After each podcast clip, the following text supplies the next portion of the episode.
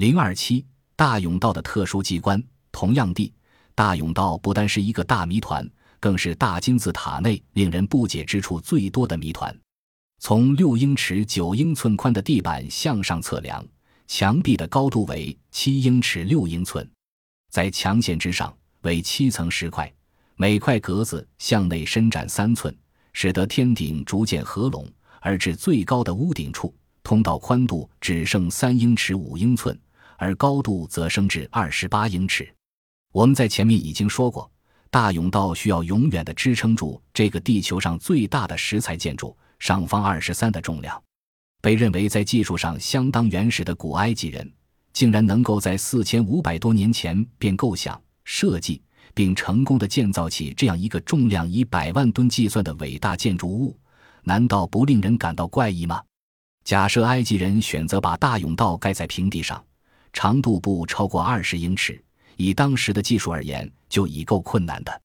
但埃及人还为自己出难题。将甬道以二十六度斜角盖了足足一百五十三英尺之长，还用巨型的平行四边形的磨光石灰岩板铺陈在墙壁上，且石板接缝之紧密，非一般肉眼可以分辨出来的。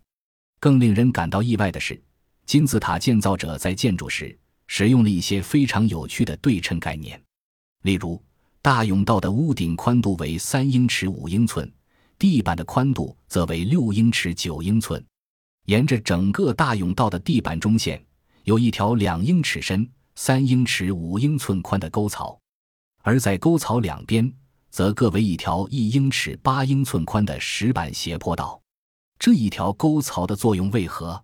为什么正好与屋顶同宽，使得上下看起来非常对称？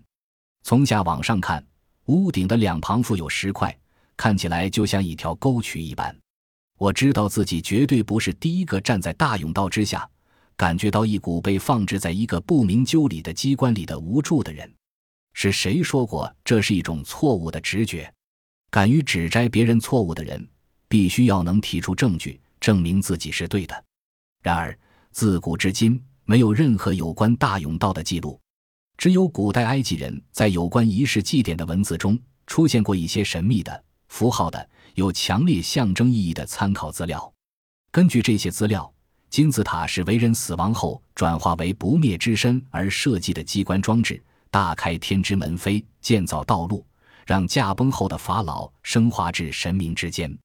我完全可以接受这个信仰系统的存在，而且相信，因为有这个信仰，埃及人才有动机从事如此大规模的动员。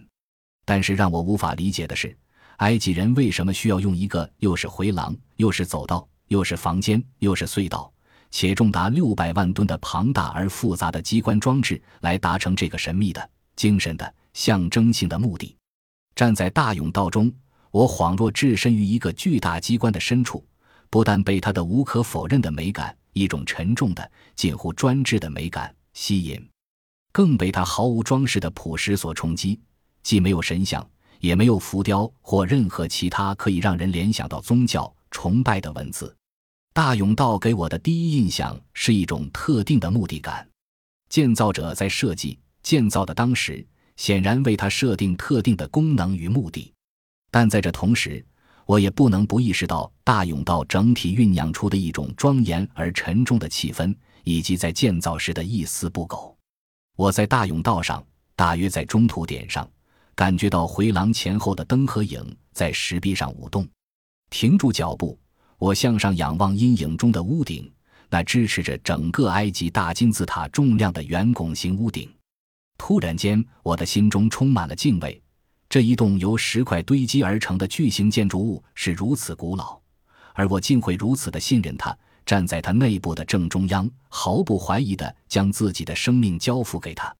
大甬道的屋顶上堆积而起的大石块，坡度一块比一块陡峭，为它的高技术水准做了最好的注释。伟大的考古及测量学家弗林德培崔曾对大甬道做了如下的观察：每块天花石板下侧的边缘上，都有一个如爪牙一般的突出物，正好嵌入墙壁上部的一个切口上，因此上面的一块石板并不会带给下面一块任何压力。就这样。石板分别由侧墙支撑下互相交错，理论上，埃及人在建造金字塔时，还处于刚从狩猎式生活中脱出不久的新石器时代文化。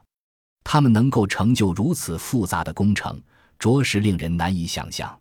沿着两英尺宽的中央沟槽中，我再度往大甬道的上方走去。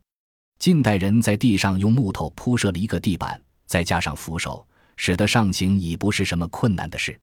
但是在古代，石灰岩的地板经打磨后非常光滑，而向上的坡度又有二十六度之陡，平常人几乎无法走在上面。那么他们要上去时是怎么攀爬的？曾有人爬上去过吗？远方大甬道的尾端，可模糊地看到王殿的入口，鼎立在昏暗中，对所有前来参谒但心中充满疑问的旅人招手。